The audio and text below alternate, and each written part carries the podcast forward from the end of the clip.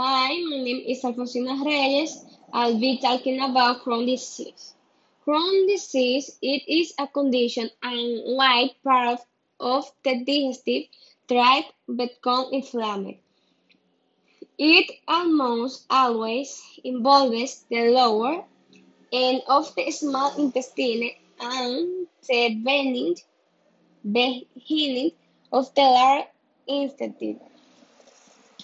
It can also occur anywhere in the digestive tract from the mouth to the end of the rectum anus. Crohn's disease is a form of inflammatory bowel disease.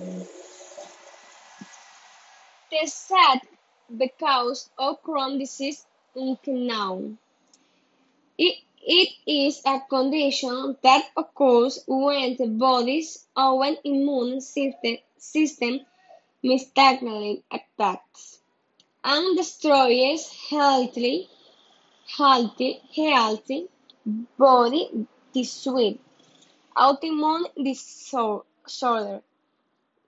When parts of the digestive tract remain swollen or inflamed, the intestinal intestinal walls become thickened.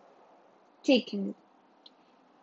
Factors that can play a role in Crohn's disease include genes and family history. People who, who are white or of European Jewish descent are at higher risk. In environmental factors, the body's tendency to overreact to normal bacteria in the intestines. Smoking Crohn's disease can occur at any age.